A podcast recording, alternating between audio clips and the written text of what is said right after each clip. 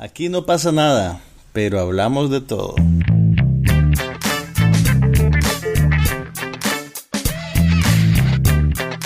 Un podcast sobre cine, TV, tecnología y todo lo demás.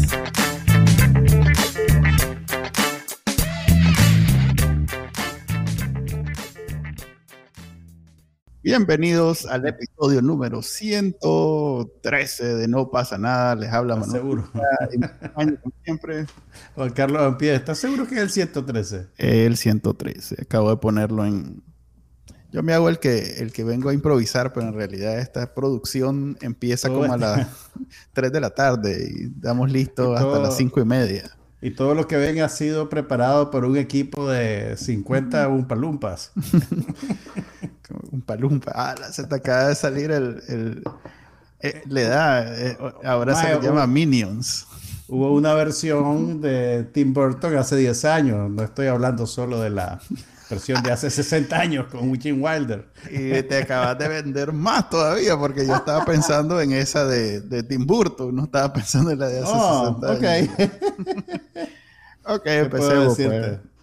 Es Black Friday, así que estoy apurado porque me están haciendo la fila en el, en el Walmart para comprar.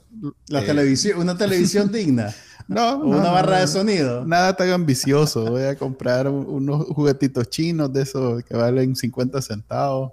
Y Mm, te estoy a seguro que se- la Navidad. Seguro que se ven ir rápido, o sea que empecemos balazo. Ah, dale pues. Mira, yo vi un montón de cosas, así que si querés Ah, sí? te doy Hombre, 10 te minutos felicito. para que Te salgas de lo tuyo. Y después haces tu monólogo tipo la Y yo compañera sé, Rosario. yo voy como, como, ajá, como, como carreta en, en verso, además, me, me lanzo todo lo que... No, dale, Ok. digamos, pues, a ver, ¿qué viste? Ok, mira, yo empecemos por las películas si quieres. Dale, pues. Eh, Yo vi una película en, en un arranque así de, de- A ver, vo- vos sabés, pues, hay que organizar la Ajá. agenda, pues, y mi ventana de oportunidad era para ver Ghostbusters Afterlife, No, que en español se está distribuyendo como Cazafantasmas, el legado. ok. Y entonces, ahora, ahora, sí me interesaba verla, obviamente, por la controversia que hubo alrededor de la versión que se estrenó en el 2016, dirigida Ajá. por Paul Feig, que si te acordás bien, Ajá. el director lo que hizo fue revertir el género de los personajes y en vez de ser cuatro cazafantasmas hombres, eran cuatro cazafantasmas mujeres. Eh, y la líder del grupo era Kristen Wiig. Eh, y también tenía otras comediantes de, de SNL y tenía a Melissa McCarthy completando el reparto. Y la película fue recibida con una hostilidad pasmosa. Eh, era como que la reversión de género le, la había convertido en el enemigo público número uno de los fanboys, pues en redes. Al extremo que hasta los mismos productores de la película salieron a decir, miren, vamos, vamos a hacer otra despuesito, ¿vieron? No, no, no nos linchen, por favor. Y en realidad, por lo que me acuerdo de la película, era una comedia eh, simpática, pues no era nada del otro mundo. Eh, y, pero tampoco era una cosa tan ofensiva como para generar la reacción que tuvo, que yo creo que de alguna manera era un poquito una reacción en contra del momento cultural en el que se estaba viviendo, eh, en el que la masculinidad tóxica estaba un poquito bajo asedio, digamos, con el ascenso del movimiento Me Too y una serie de cosas que trascendían a el, el- el pequeño universo de la película, digamos. Entonces, cinco años más tarde, aparece ya la refutación a, a esa versión de Ghostbusters. y, y- y aunque los productores ahora en sus declaraciones, pues, eh, son magnánimos con el esfuerzo de Paul Feig, realmente esta película nueva hace de cuentas que esa no existió del todo. o sea, no hay, no hay ninguna referencia. Es y como, más bien- es como la parte 2 de Fast and the Furious, que Ajá, algo así que, ¿saben qué? Hagamos de cuenta que, Sí. que no, eso nadie lo vio y... y aunque después lo que sin retoman, pues, o sea que tal vez, tal vez las mujeres salen en la próxima, para... Quién sabe, va a ser bien difícil, creo yo. Porque mira, esta película nueva es como una continuación de la primera, si mal no recuerdo, que fue estrenada en 1984. No tengo muchos recuerdos de la segunda parte, que es más o menos del 89 o del 90, excepto que tenía una canción de Bobby Brown. Ok. Bobby, está vivo Bobby. Bobby Brown está vivo, sí, está vivo. Está vivo y está siendo un poquito revaluado, pues ya no es necesariamente el villano de la vida de Whitney Houston. ¿Sí? A la, sí, pues a la, luz de muchas revelaciones sobre... Yo tengo un disco de, Bobby, fíjate. Ya cuando se salió de, de, su grupo, ¿no? ¿Cuál era? ¿New Edition o Bell Beef DeVoe? New Edition. A ver, New Edition. se separó, Bobby se fue como solista y los otros tres hicieron Bell Beef DeVoe. Ah, que por cierto hicieron una de las mejores canciones de toda la historia de, hip hop. Del mundo. no, de hip hop, que se llama ah. Eh, ok, ok. brutal esa canción. ¿New Order o Bell Beef DeVoe? Bell Beef DeVoe. Ok, ok, ok. De hecho, es la más conocida de los más, pues. Bueno, volviendo al, al, al, cauce, pues realmente la canción de Bobby Brown, que tampoco era una buena canción de Bobby Brown, acuerdo. era lo más memorable de la secuela. Pero bueno, no. A ver, no seas hater, que Bill Murray, que Dan pues Aykroyd, que, o sea, tampoco, pues. Bueno, ¿vos la viste? Sí, seguro. ¿Te acordás de ella? No, pues estaba chaval. Ok, ese es mi punto, no es memorable. no, fregué. Bueno, ok, sí. Te, diría que no me acuerdo de Rambo, pero sí me acuerdo de Rambo, o sea que tenés razón. Pues. Tal vez no fue tan memorable como las otras memorables de esos tiempos. Entonces, esta película nueva es como una continuación de la primera. Sin embargo, el registro, el estilo de la película es radicalmente diferente. O sea, en vez de ser una comedia, yo, yo me acuerdo de la primera película, era, era una comedia, ¿me entendés? Era una comedia con un ángulo sobrenatural que era tratado con bastante eh, superficialidad. Eh, era una película infantil, pero con algunos chistes adultos también, y con una trama que en realidad nadie se la estaba tomando muy en serio, ¿verdad? Y parte del humor de la película dependía de las reacciones de, Bill Murray, que vos veías que él se sentía superior al material realmente hmm. y, no lo tomaba en serio, entre comillas, en contraste a los otros actores de la película. Entonces, ahora me sorprende ver que esta nueva versión, además de que es una continuación, por así decirlo, el, tono, el tono es distinto.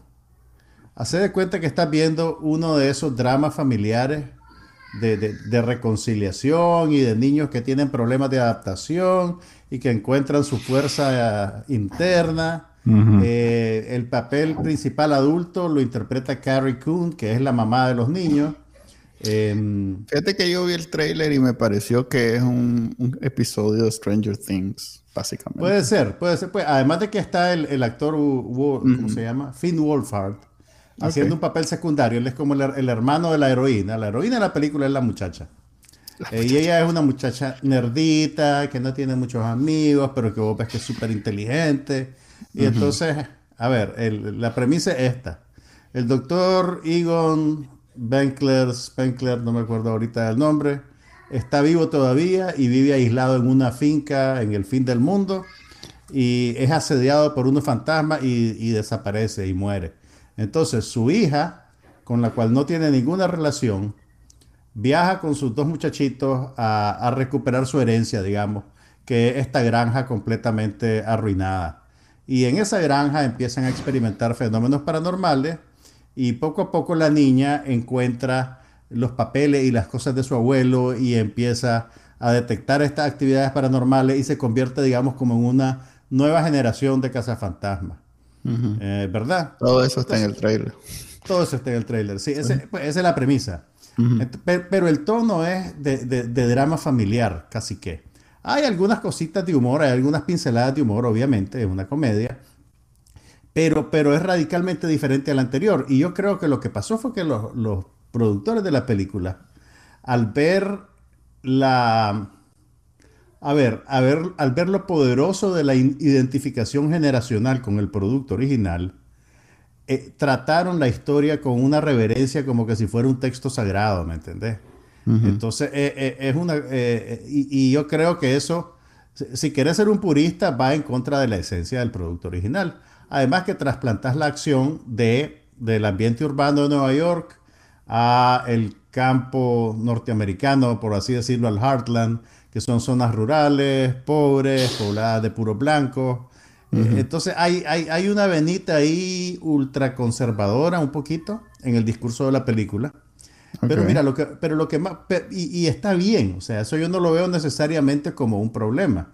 Yo creo que vos podés eh, hacer nuevas versiones de película y, y, cambiar el tono y experimentar con el estilo y hacer algo radicalmente diferente, que a veces es lo que yo te he dicho que sería interesante que Marvel hiciera con su universo de superhéroes, pues para que no se parezcan tanto una película a la otra. Hay una eh, serie que se llama What If, que es básicamente mm, eso, experimentar en, las historias y los personajes. Pero es una serie, pues no una película de sus películas más caras. Eh, entonces, lo que sí me sorprendió negativamente de esta nueva versión es que agarran la trama de la original y básicamente te la repiten. O sea, literalmente te la repiten. Si, vos te acordás de la trama original, había un, dios eh, de Sumeria que era el dios de la destrucción que se llamaba Gozer. Y Gozer estaba planeando regresar a la Tierra. Y para regresar a la Tierra necesitaba juntar al guardián de las llaves con el guardián de la puerta.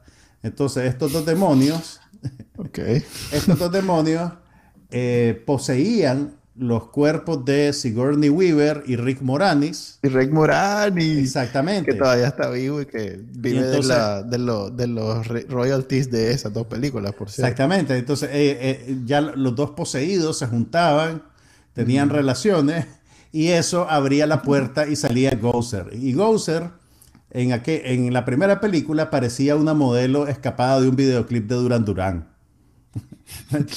A la te acabas de ir oscuro en la referencia ahorita. 1984. Ahora, esta película no solo copia ese eje narrativo, copia los chistes. Porque yo me acuerdo que en la película original el, sujeto poseído se convertía como en un reptil con colmillos y con los ojos rojos, ¿verdad? Y, cuando alguien dice la fulana, ¿y dónde está la fulana? El personaje de Sigourney Weaver se convirtió en un perro, le dice un al otro. En esta película, la criatura es exactamente igual y el chiste del perro se repite también. Entonces, eh, eh, eso me, pareció increíble cuando lo estaba viendo, porque me, parece un poco, eh, es muy estéril, me parece. En que, haya, y incluso después aparece Gozer y la actriz está caracterizada igual que la actriz que hizo el papel de Gozer en la película de 1984. Solo que en vez de ser una modelo X, es Olivia Wilde. Mm. ¿Me entiendes? Y es un papel que dura unos minutitos en pantalla, un cameo. Pero pues tenés a una actriz de alto perfil como Olivia Wilde haciendo eso porque eso es lo que el producto taquillero de nuestros tiempos te exige, pues, que, que tengas personajes reconocidos. Y sale J.K. Simmons también en un papel chiquito. Entonces, a, mí eso me pareció una cosa bien estéril y bien cínica. Y, que te, te, revela, creo yo, que en vez de eh, tratar de reformular estos personajes, de hacer algo nuevo, están literalmente haciendo un refrito. Y están calculando qué pueden cambiar. Sin ninguna pero sin, ninguna... Sin ninguna agenda creativa, pues, ¿me entendés? No digo, pero tampoco te están engañando, pues, o sea, desde el trailer te vienen diciendo que van a hacer eso, básicamente. O sea, yo creo que el, trail, el trailer es honesto en el sentido en que te, te revela que hay algo reverencial en el tratamiento del material original, ¿verdad? Eh, y te lo ponen como una cosa icónica, idealizada, casi que conectada con el espíritu americano, que, ¿sabes a qué me recordó un poquito? ¿Te acordás? Cuando en las películas de Michael Bay te ponen a las fincas, la bandera con la barra, la estrella, los campos de maíz. Creo que las últimas de las últimas de Transformers, eran, así. Eran, así, exactamente. Entonces, ese afán de idealización de lo americano, eh, entendido como lo relativo a la cultura de Estados Unidos, estaba presente en el tráiler original y está presente en la película. Lo que no me había quedado a mí claro del tráiler original era que iban a calcar literalmente la trama de la primera película. ¿Me entendés? Y, los, y los cambios que hay, eh, incluso hay, hay, cosas que son súper regresivas, porque se, puede ver que los realizadores de la película, como, como enfrentaron, tienen una tarea bien difícil que es la siguiente. Ellos tienen que reconquistar a esa base que se sintió ofendida por un gesto feminista. Es un gesto feminista creo yo, eminentemente frívolo, pues, porque solo cambiar el género de unos personajes no es necesario. Y en, una película, pues, obviamente no va a revertir décadas de machismo en la industria, pues, ¿me entendés? Entonces, era una fue un golpe al patriarcado. Exactamente, fue un golpe. Eh, pero, pero la base lo experimentó como una ofensa y como un golpe al, patriarcado. Entonces estos más dicen, ok, tenemos que hacer una película que sirva a esa base, pero que no nos pinte como unos reaccionarios, ¿verdad? Entonces hacen pequeños ajustes, como por ejemplo hacer que la protagonista sea la hermanita en vez del hermanito, eh, que sería, digamos, lo tradicional. Eh, pero también tienen cosas en las que se resbalan. Por ejemplo, la hermanita tiene un mejor amigo y el mejor amigo es un niño asiático. Y el niño asiático ni siquiera no tiene nombre en la película. Lo identifican solo por su apodo. Y su apodo es podcast.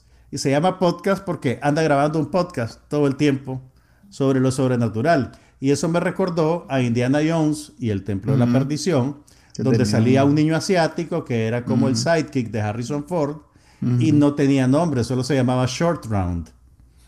Entonces, me puedes decir que es una pendejada, ¿verdad? Que, que, no le pongan nombre al personaje, pero realmente sí es una cosa significativa, y más en el contexto de los últimos dos años, donde has tenido más visibilidad en ataques de odio contra la población asiática norteamericana y un poco más de sensibilización en, esa dirección. Pues entonces, por un lado, los más hacen algo progresista, digamos, entre comillas, pero al mismo tiempo eh, meten un paso en falso con, una cosa como esa. Que insisto, pues yo sé que no es una, una gran reivindicación que va a revertir eh, décadas de caricaturización e invisibilización, pero sí siento yo que es como un mal cálculo que, que, ellos hacen. Eh, Fíjate que ya de por sí este, la original de Ghostbusters tenía Sigourney Weaver, que fue después de Alien, Alien.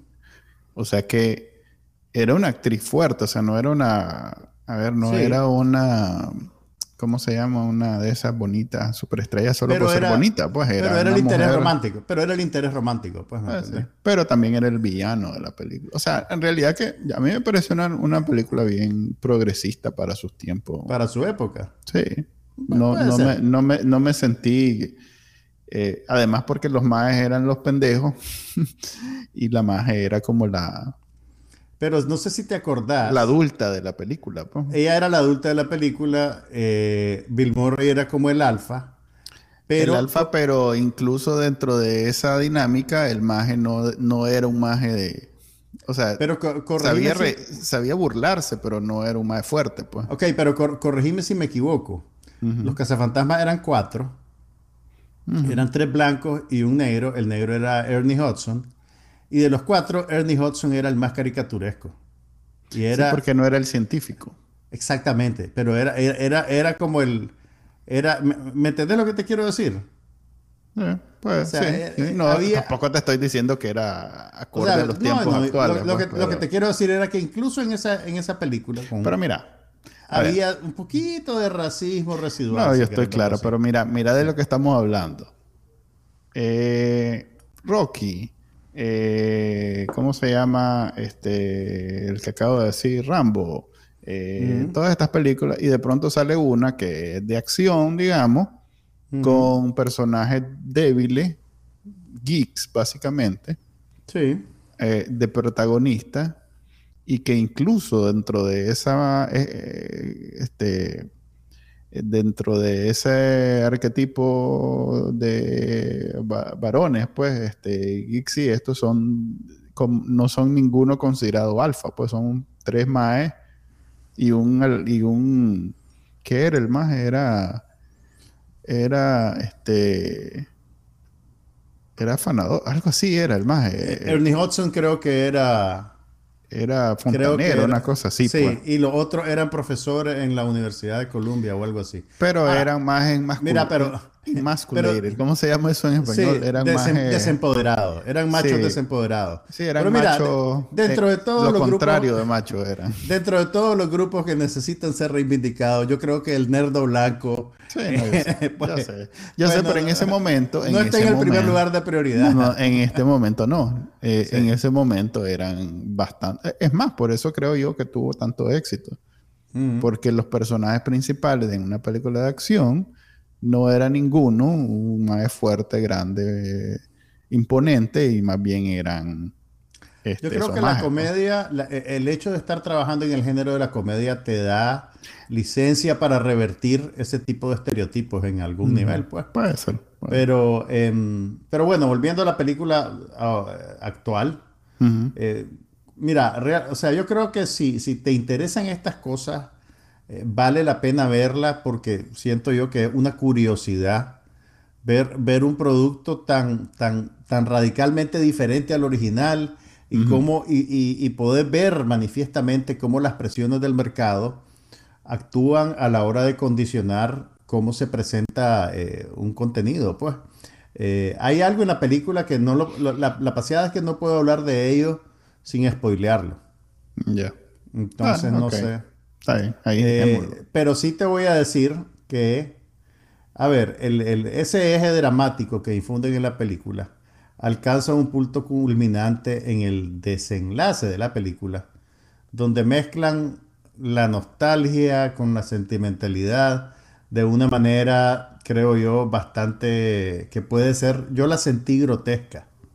O sea, en vez de sentirme conmovido, eh, sentí como que estaba viendo algo amarillista y explotador un poquito. Em, que, más bien me terminó de sacar la de la película. Ahora bien, el, hecho de que esta gente está hablando de fantasmas, de, cuestiones sobrenaturales y eso, o sea, eh, eso es ficción a todas luces, pero yo creo que te conecta con la mortalidad. Eh, y entonces, de alguna manera, ellos al final entran a reflexionar sobre ese tema yo creo, o sea, es como que la película se, de repente se pone mortalmente seria, ¿me entendés? Mm, Pero eh, el tono, o sea, o sea, lo que hacen, ah, en mí tuvo el, efecto contrario, creo yo, a lo que buscaban. Y conste, pues yo soy bien, yo soy, yo soy sentimentaloide cuando veo películas, soy llorón, todo lo que querrás. Y más bien lo que ellos hacen a mí me repele. Eh, me, pareció cínico en vez de ser eh, sincero. Mm. Eh, pero, pero como te digo, siendo una película mala o una la pregunta es La pregunta es si lo hacen intencional o lo hacen sin yo creo que lo hacen Yo creo que lo hacen intencional porque creo que la base que idealiza esta película y que salió a defenderla a capa y espada de alguna manera, va a encontrar que lo que esta gente termina haciendo está en sintonía con la manera en que ellos experimentan el recuerdo de la película. Eh, ¿Me entendés?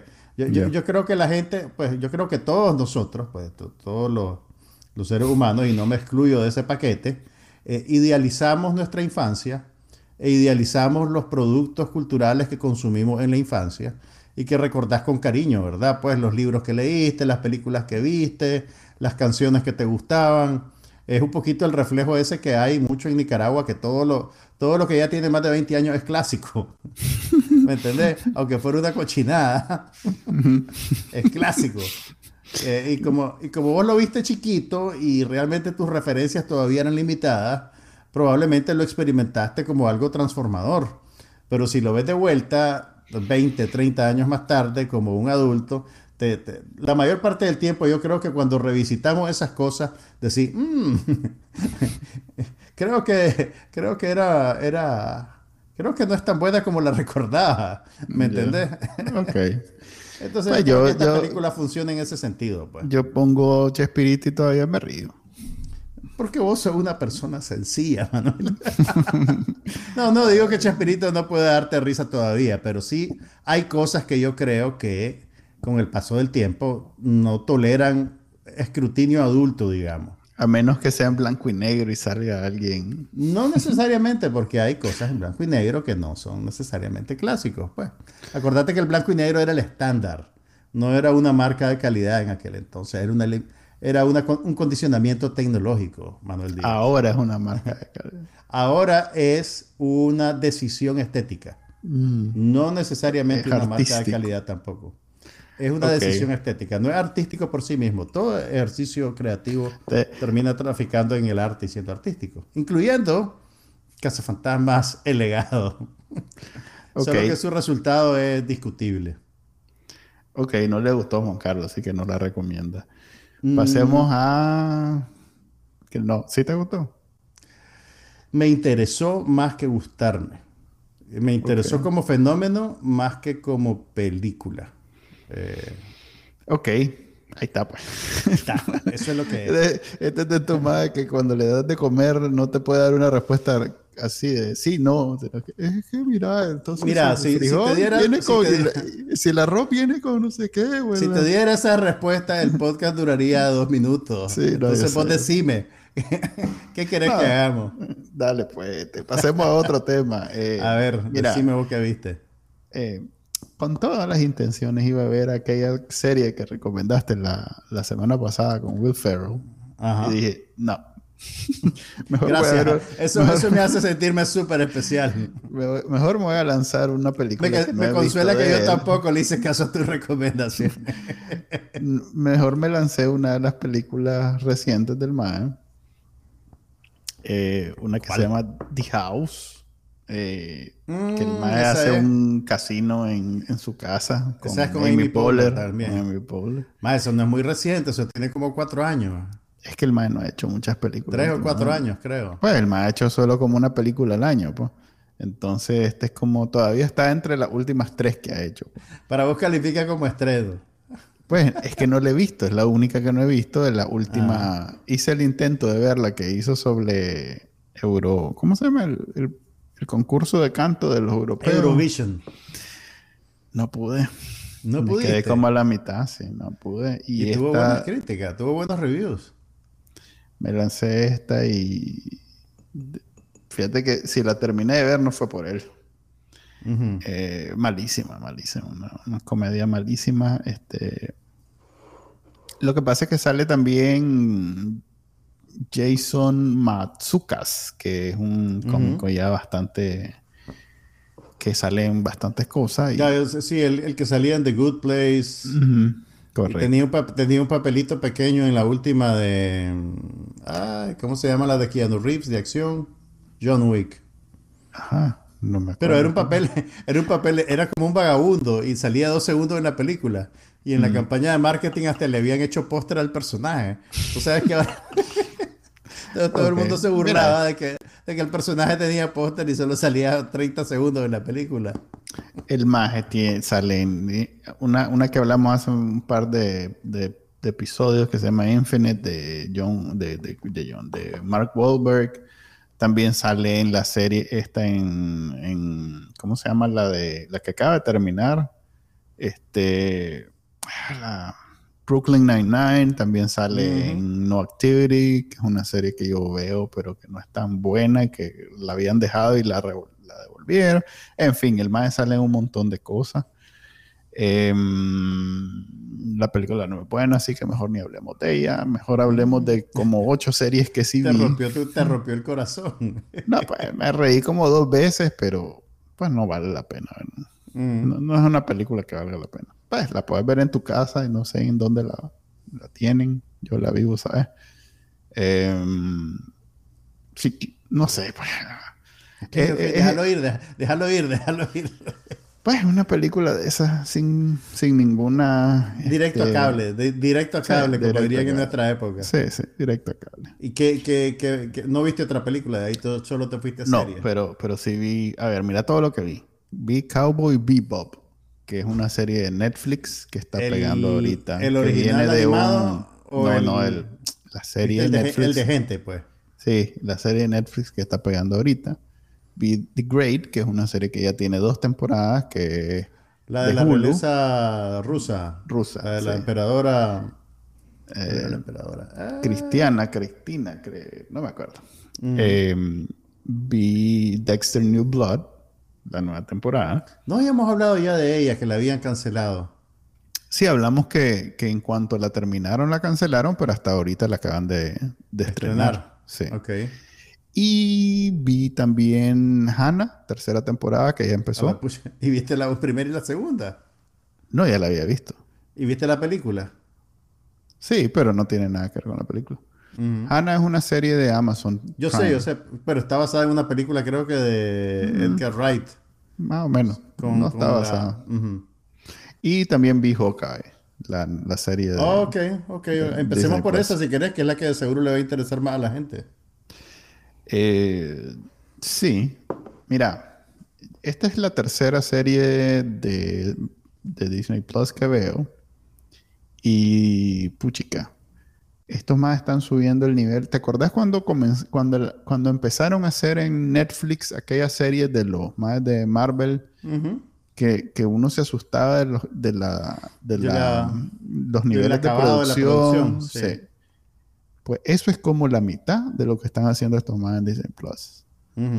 Eh, o sea, no me... A ver. Digamos que en términos de producción no hay diferencia entre lo que hacen en el cine con lo que hacen en la tele. No sé si eso es bueno, mae. Para mí es bueno. Para mí es bueno. O sea, hace cuenta que estoy viendo una película en, la casa, pues. O sea, y, una película larga dividida. Dos? tiraron el. Mm, a ver, ayer. ayer tiraron dos. Lo que pasa es que deben de haberlos tirado temprano porque bueno, no, porque Disney Plus sí lo tengo, entonces puede ser que acababan de subirlo. Este, es graciosa, es de acción, está, obviamente ligada a todas las películas. Es más, acababa de ver hace poco la primera Avengers y, ahí hay una escena que conecta directamente con, esa película, o sea que lo tenía fresco. Pues es más, me, me llamó la atención que el, el, primer Avengers, primero se nota que todavía no tienen las cantidades industriales de dinero que tienen ahora, por un lado y por otro que sale el Paramount al comienzo y decir que, todavía no eran propiedad de Disney los más. Entonces me, me llamó la atención esos dos detalles. Pero bueno, la serie es puchica. O sea, me dejó con ganas de seguir viéndola. Eh, no se diga las mismas de las de Star Wars, las dos que han hecho. A esta altura Creo que Marvel, Marvel ya sacó dos series, ¿verdad? La del Halcón y el Capitán América. El Halcón y el Soldado de Invierno y esta. Y WandaVision. Y, y WandaVision, ok. Eh, yo he leído algunas reacciones. WandaVision lo ponen como un caso aparte, ¿verdad? Porque es muy, muy sui generis.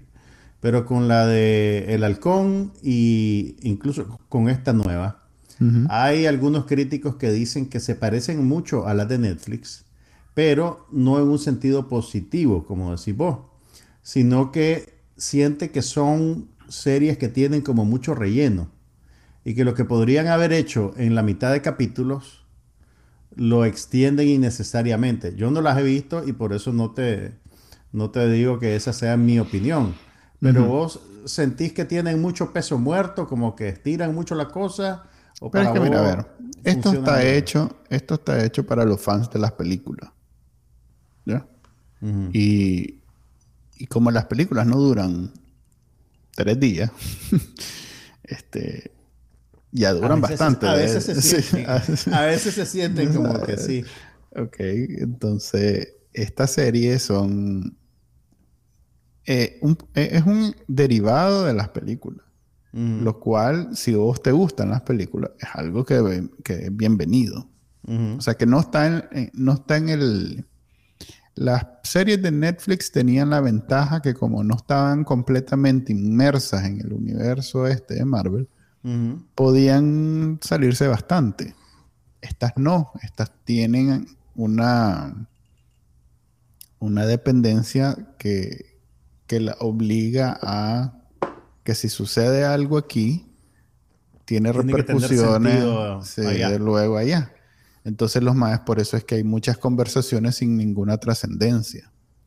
Pero son las conversaciones que luego se convierten en la película. Por ejemplo, cuando yo vi Avengers, eh, más, fíjate que más que, que, ver de nuevo las escenas de acción que, que, inmediatamente se me olvidaron otra vez, eh, es esas interacciones de los mages que se convirtieron en memes y que, y, que luego hay como ganchos entre una y la otra, porque los fans es lo que más recuerdan.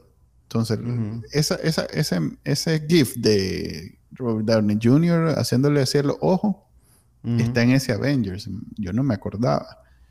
Y es en una escena a la cual se hace referencia un montón en la en, en el pues, en los fans, en, en, los grupos y foros de fans de, de MCU que yo obviamente no, no, me acordaba ni mucho menos, pero de alguna manera me, me comenzaron a comenzó a tener sentido un montón de bromas que he escuchado los últimos 10 años. Pues. Y... Ala, y tuviste que esperar 10 años y ver dos horas de una serie para... no, no, no, te estoy hablando de la película. Ya, ya, ya. Eh, ahorita con esto, eh, eh, esa es otra ventaja, que no necesariamente está ligado completamente a las películas. Pues esto es aparte, entonces puedes, de hecho los personajes son, exceptuando por Hawkeye, todo es nuevo. Pues. personaje nuevo. Entonces no, no, no, no tenés que ir a ver la película para entenderle. Este, más bien se sostiene en sí mismo. Pero ya sabes, pues, que no va a haber un gran arco. En eso WandaVision era diferente, tenés razón. Y bueno, y, también Capitán América tenía algo de diferente, porque ahí se decidió, más o menos, quién es el nuevo Capitán América. Vamos a ver. Está pues. empezando, son 10 capítulos. Eh, no sé. He visto dos, no sé, creo que son, sí, seguro son 10. Y, y, recordame, eh, ellos los, ponen un capítulo por semana, ¿no? Sí, después normalmente. después, del estreno. Son seis capítulos. Digamos. Okay. Son seis capítulos. Estas son dos películas que hicieron televisión. En vez de hacerlas en el cine, las hicieron en televisión. Porque es, mira, es Vira Farmiga, eh, Jeremy Renner, este, o sea, vos, ves, lo ves y no te, en serio que no sentís que estás viendo una serie, pues. este... Ahora, Jeremy Renner estaba un poquito de capa caída. Eh, si vos te acordás, Trataron de, convertirlo en el relevo de Jason Bourne y no terminó de funcionar realmente. Después tuvo unos problemitas ahí de relaciones públicas por problemas familiares con su esposa. Y creo que no había hecho nada desde ese entonces. No, hombre, mira, ninguno de los más que salen en las películas del MCU está en, nada parecido a una capa caída. ¿no? Así está. Mm, ¿Quién sabe, Chele? ¿Quién sabe? Ok. Eh, hasta eso, de eso hablan en la película, pues, de, cómo el maje es de los menos conocidos y que... El personaje siempre ha sido como secundario, ¿no? Dentro del... Sí, pero bueno... Universo de los Avengers. Eso, eso también... Y no, ha tenido, y no ha tenido película titular tampoco. No, esta es su primera solo. Pero, pero, a ver, es difícil. O sea, no digo, que eso lo descalifique, simplemente es un. No, no, entiendo. Es un hecho, pues, ¿no? Entiendo, pero lo que quiero decir es que, eh, si bien hace 10 años eso era una observación, eh, eh, ¿cómo llamarle? este, objetiva de que el maje obviamente es secundario porque no tiene una película así solo. Hoy en día, con toda la amalgama de cosas que han producido, eh, fíjate que en la serie hacen referencia a una parte de él en las películas que yo tuve que ir porque para mí, en mi memoria, el maje ha tenido tanta presencia como cualquiera de los otros majes. Hmm. Eh, y tuve que irme atrás para ir a ver y en efecto el maje tiene como 6, 7 horas de, de, estar, pues, o sea, a pesar de no tener una película él. O sea, tres películas, pues tres, cuatro películas. Ha estado en los tres Avengers y en Civil War, por ejemplo. Entonces ya son cuatro películas. Sí, pues, pero, pero eso es relativo, pues, porque puede aparecer en dos o tres escenas eh, la película. O sea, su tiempo de pantalla es. Pues sí, no es el de, creo que... Iron Man en sus películas, pues, que está en cada escena. Puede ser. Pero solo una, es una cosa cuantitativa, pues no, no, Pero creo que, ya no es tanto, ya no. es tanto eso de, que si tiene una película o no, y no, y sino más bien eh, el personaje, por, cómo están produciendo el, contenido de estos más. Pues. Ya es una cuestión más, ya es difícil decidirlo solo en cuánto tiempo en escena o cuántas películas tiene o, si murió o no incluso. Eh, eh, es como un sistema más que un episodio, pues. Entonces, hasta estas series son, son, puchica, no sé, pues yo creo que esa, e, esa forma antigua que teníamos de decir, ve, la parte 1, la parte 2, la parte 3, ya quedó atrás, pues, por lo menos en estas cosas. porque hay tantas cosas sucediendo a la misma vez y en donde brincan y saltan. Y no, incluso uh, no descarto que en algún momento estos más con Star Wars hagan una sola mezcolanza, porque son dos eh, situaciones. O sea, vos decís cruzar personajes. Cruzar, porque ya han cruzado todos los actores. Entonces hay actores que Ahí, eh, bueno, bueno, yo me bajé son los dueños. sí, yo sé, yo sé. Son los dueños y pueden hacer lo que les ronca y, y como produce dinero en cantidades inimaginables, entonces los mages están experimentando y están haciendo películas con presupuestos de, de películas, perdón, están haciendo series con presupuestos de películas, están haciendo películas con presupuestos de, a ver, ya no piensan en la película como una película, piensan en la, en la ahora Todo es contenido, ahora todo es ah, contenido. Todo es contenido, pues ya es una cuestión, ya saben ellos. Es como la diferencia entre las computadoras y los teléfonos, pues. Que vos con las computadoras estabas acostumbrado a que cuánto RAM tenía y que cuánto tiene el disco duro. Ahora con el teléfono están, o sea, salen todos los años, a veces dos veces al año, el modelo, o sea, ya es no diferente, pues. Ya no te tienes que preocupar tanto por el hardware. Sí, ya no, ya no estás pendiente de si tiene 10 de RAM o 12 de RAM o lo que sea. Estás pendiente eh, de la calidad de la cámara. Por ejemplo, qué, cámara produce. Pues entonces, el paradigma te cambia y estos más lo han cambiado con toda esta producción continua de los últimos 20 años. 20 años creo que son ya. Y, y, eso eh, de alguna manera ha cambiado todo, pues de la, la forma de pensar. Pero, sí, pero ese paradigma está limitado por eh, los personajes que tenés y, el y si ya tiene una conexión previa con la audiencia o no. Los mismos de Marvel, yo creo, se están enfrentando a la dificultad de que están pasando de, de, cerrar el ciclo con sus personajes más populares y reconocibles a tratar de replicar esa dinámica con personajes marginales dentro de su producción tradicional no, no, te lo digo porque lo, porque lo internos... No, está bien, pero me acabo de acordar el, insulto que he escuchado en algunas novelas que le dicen a alguien marginal. No, te lo digo porque, porque los Eternals, por muy poderosos que sean, no tienen la visibilidad que tenía eh, Iron Man y el Capitán América. ¿Me entendés? No, yo sé, yo eh, estoy claro. Si aquí, aquí destazamos por los pobres Eternals. Mm, mm.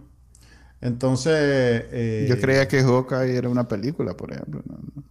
Yo también en, algún momento... Es que yo creo que en algún momento pensaron hacerlo película y a lo largo del camino lo reformularon para que fuera televisión, pues. Ok. Si no estás viendo... A ver, bueno, de nuevo, si alguna vez has visto una película de MCU y te gusta, los Avengers y eso, esto lo tenés que ver. es comidita para, para, para los los fans. Pues. Eh, yo me pasé cagando de la risa y las escenas, las escenas de acción son, pues no, no, es como, como las de, ¿cómo se llama esa serie famosa de Netflix? Eh, la del... La del uh, Daredevil. No, hombre. La del... ¿Cómo es que se llama? La del pulpo, la del calamar. El juego del calamar. Sí, pues que aquí estuvimos rebanando que el madre se queda viendo. No es que de verdad calidad, pues. Es más, uno de los personajes principales de la serie es una chavala como de 20 años. Y vos sabes mi problema con estas películas de acción en donde la personaje principal es mujer y completamente eh, el, encargado de hacer las, las rutinas de... ¿Cómo se llama? sí, pero las rutinas de... Las peleas. Sí, pero ¿cómo se llama? Las rutinas de... La coreografía, perdón. Mm, mm. El encargado de hacer la coreografía. Completamente mm, obvia las leyes de la física. Entonces la madre la, convierte en, en, algo que no es. En, en, un par de escenas de acción de esta, me fue refrescante ver cómo el, las acrobacias de esta, las, coreografías, mejor dicho, de esta, toman en cuenta todo eso y, es, por lo tanto, una de las películas eh, con escenas de acción con mujeres más realistas que he visto. solo con eso ya es superior a un montón de esas películas de acción. Ok, ok, ok. Porque si bien la, Black Widow... Es la primera vez que alguien usa el adjetivo realista con, algo de más. estoy bromeando, estoy bromeando. Si bien Black Widow, eh, de tú a tú con, con los varones y eso, eh, pero no, no, pues, no sé, yo nunca he sentido con que la magia eh, está, sacando fuerzas de la nada. Si en esta es todavía más si vos ya estás matriculado con un universo creativo donde los hombres vuelan y un mago se vuelve un coloso verde cuando se enoja. ¿Por qué no vas a creer que una muchacha flaquita va a sopapear así como pues Es que el, subconsciente te comienza a golpear y te dice, ma, eso no es cierto. Eso no existe. Es como esos, esos efectos de, computadora que, por tu ojo y tu oído mm, no logras creer. No. pues no, no entonces te sacan completamente en Ese este es tu, En inglés le dicen pet peeve, que es como mm. tu, tu molestia favorita. Yo, yo de hecho trato de no ponerle mente y más bien eh, tiene que ser demasiado malo para que me percate que está sucediendo, pues. Eh, vamos, vamos, a invitar a Angelina Jolie al podcast para que hable con vos de Those Who Wish Me Dead o como sea que se llamaba aquella. No, hay un montón. Sí, acabo de ver una. ¿Cómo es que se llamaba aquella de la China? Este, la Q. Que le digo China. Red Notice. No. No. Eh, the, the Prodigy. The Prodigy. Esa, por ejemplo. Red Notice era la de, la de The Rock, que ya, la, ya le hicimos paste mm, la semana pasada. Ok, Mira, aprovechando, aprovechando que tenés el Disney Plus, así es, ¿verdad? Disney Plus. Ah, ¿Me vas a recomendar los Beatles o algo así? No, no te lo voy a recomendar porque no lo he visto. Te lo voy a dejar de tarea. ok. Es un, documental. Ok, boomer. Son, 8 horas, 15 horas. Ok, boomer. este, ya se encendió mi teléfono cuando escuchó el ok. Em, también vi, bueno, de nuevo, vean Ok. Pero también vi esas otras tres series, Hannah, Cowboy Bebop y Dexter Blood. Te voy a preguntar algo de Cowboy Bebop porque, a ver, yo no he visto la serie animada, que es una serie de culto, eh, creo que salió a principios de los 2000, pero sí la gente que le gustó la serie no le gusta, la gente que le gustó la, serie animada no le gusta esta nueva versión de Netflix. Ah, dicen que cosas como que en busca del pretendido realismo, eh, le sacaron, digamos, la magia y el color a la cuestión y le han hecho paste, pues. ¿A vos qué te pareció? Como yo no tenía ninguna eh, referencia previa, completamente en cero, no mm. tenía ni idea de qué estaba viendo. Es más, iba con el prejuicio de que como es Netflix, Wakala, eh, me pareció buena. ¿Y la viste? No, vi solo dos capítulos. Em, es acción con, comedia futurista, mejor dicho, no futurista, este, ciencia ficción. Mm, eh, ¿Cómo que le llaman a esto? Cyberpunk. No, este, punk, no sé qué. Cyberpunk. ¿qué? Puede steampunk, Steampunk. Ok. Que es como una mezcla de, de, Inglaterra a principios de la revolución industrial con elementos de ciencia ficción y de punk.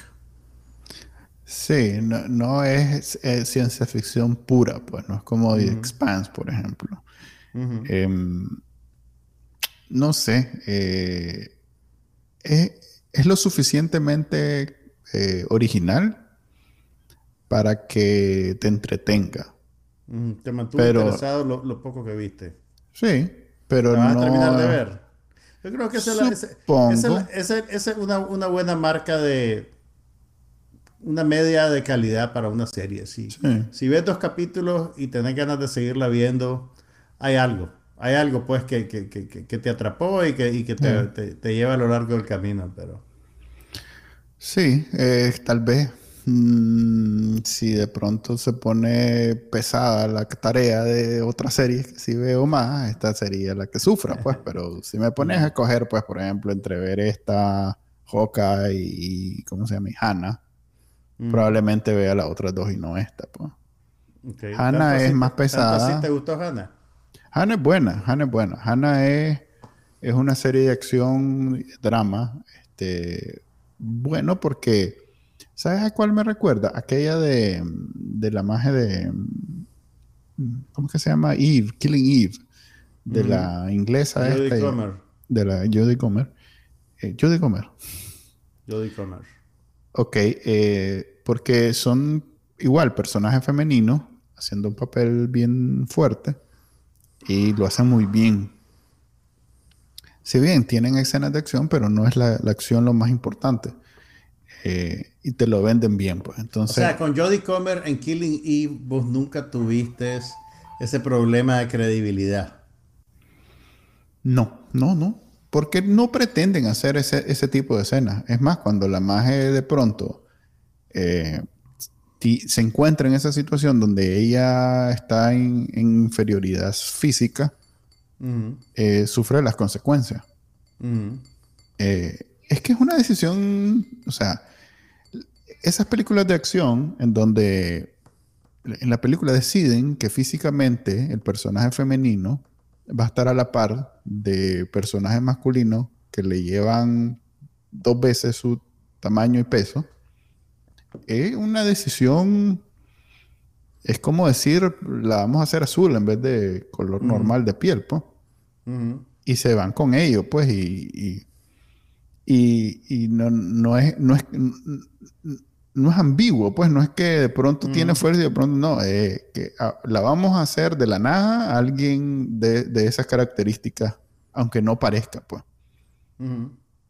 Entonces, por ejemplo, volviendo a... a ¿Será ¿cómo la se fam, te, te acordamos de la fam Nikita?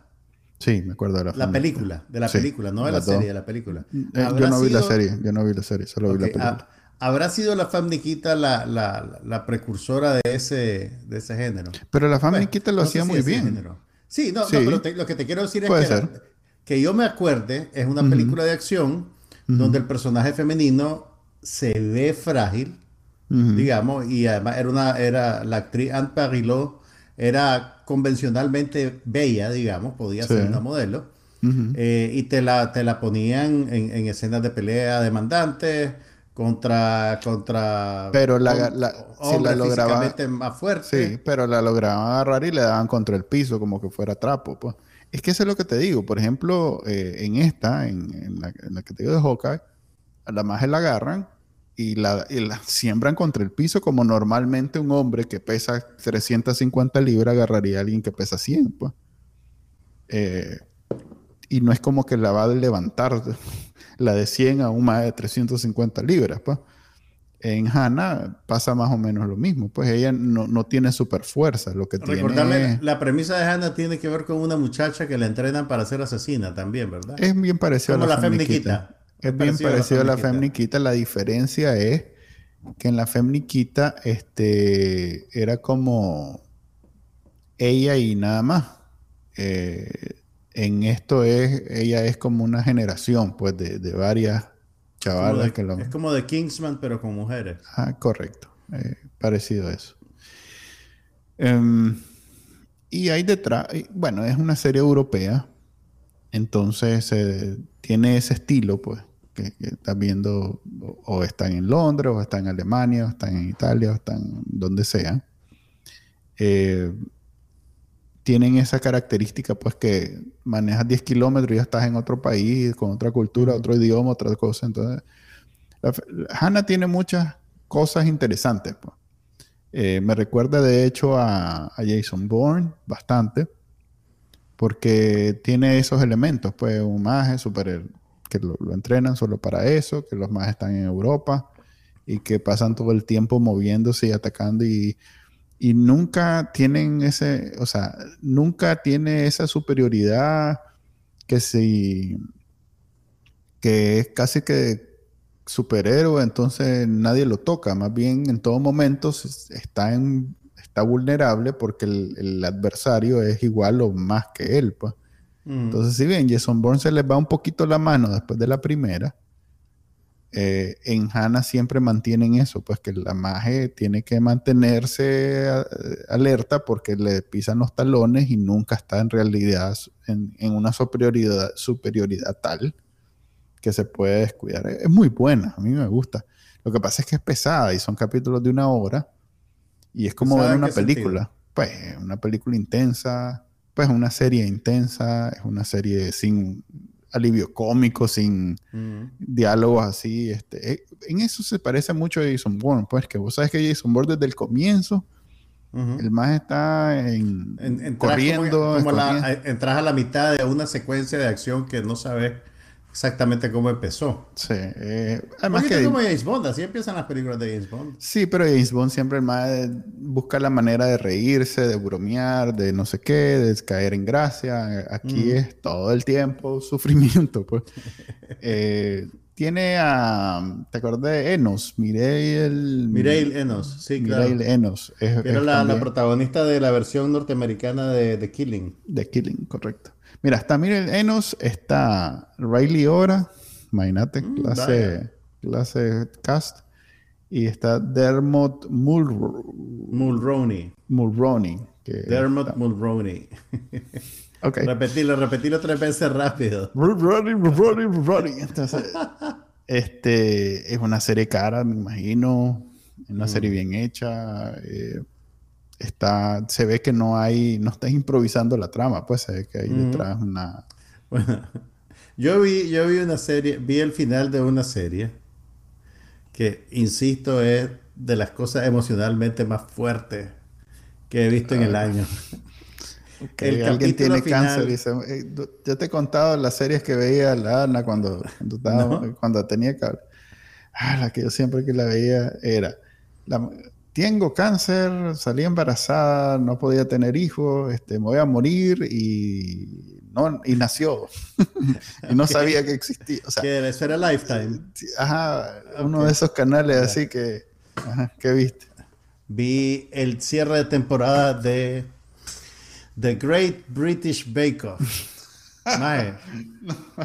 no te puedo decir lo emocional que es ese programa. Es una cosa increíble. O sea, es un arte lo que esos más hacen con una persona cocinando un pastel. O sea, no te, no te puedo decir, pues, y, más cuando te Están apretando botones, madre, te están manipulando emocionalmente. es, como esa, es como esa película de Disney que ven las chavalas, que yo estoy cocinando y no le estoy que sale un venadito, que sale un venadito. que estoy haciendo otra cosa totalmente, no le estoy poniendo medio de pronto estoy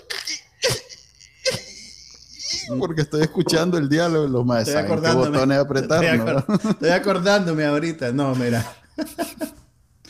o sea, ya, te he recomendado la serie, pues yo te digo que yo no veo reality shows, este, de, una, la excepción. Pero ya cuando llegas al final del camino, son tres de los 12 que empiezan el, el programa, solo tres llegan a la final.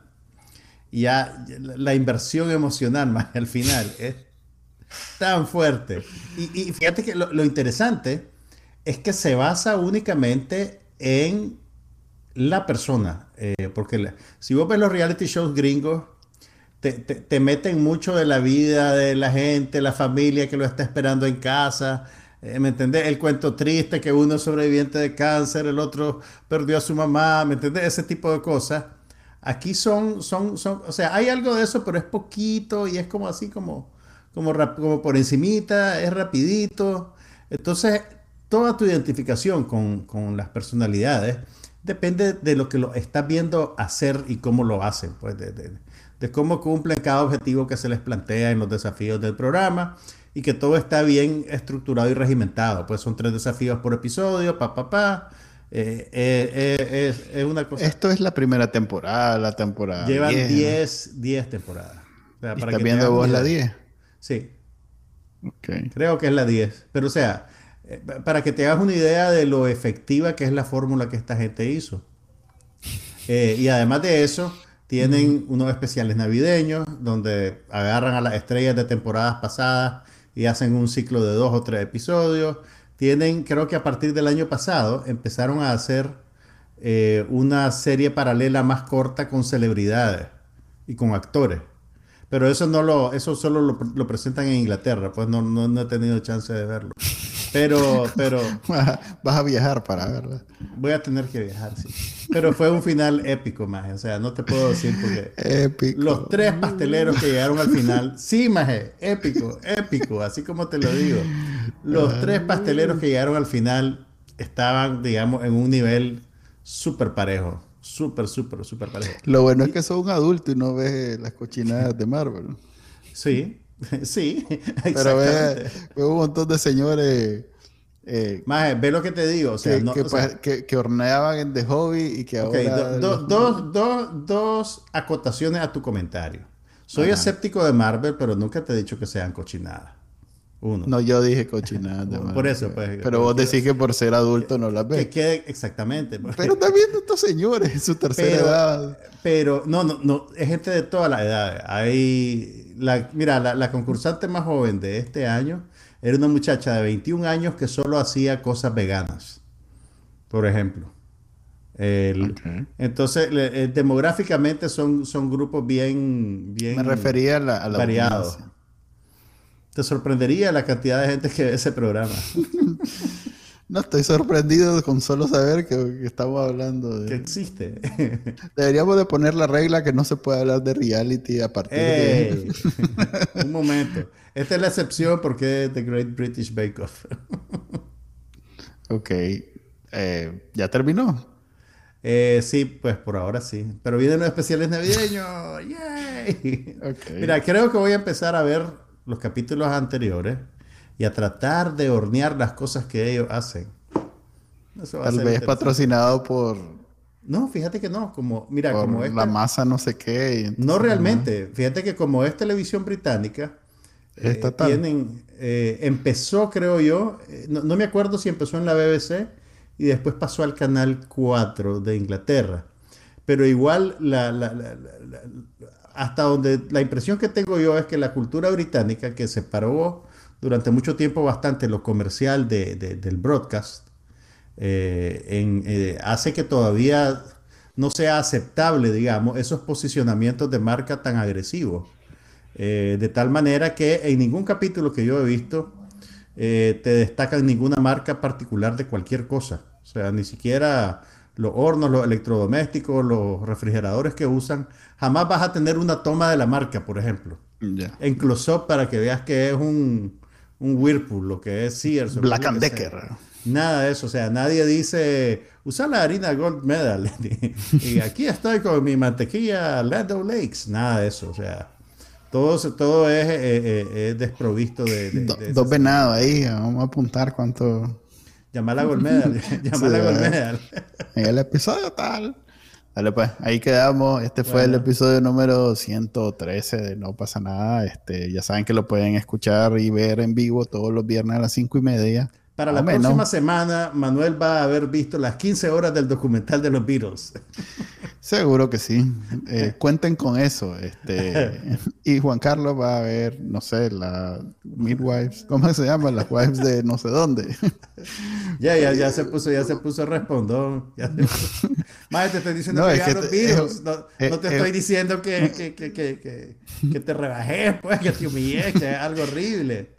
Es que todo el mundo empieza por ahí, después termina, todo el mundo termina viendo las wives de no sé dónde. Eso es inevitable. Eso empezar a ver.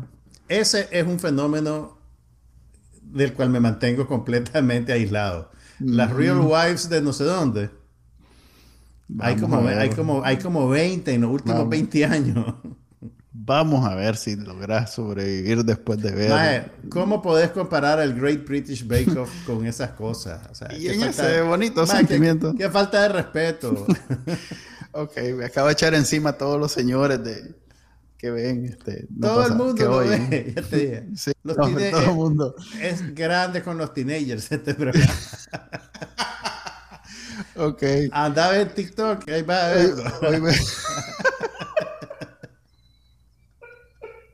ver. Así quedamos. Así quedamos. Te debe ver. Te debe ver. Nos, vemos. Hasta la próxima. Hasta la próxima. Voy a ir a hornear un pastel solo por eso. Aquí no pasa nada, pero hablamos de todo.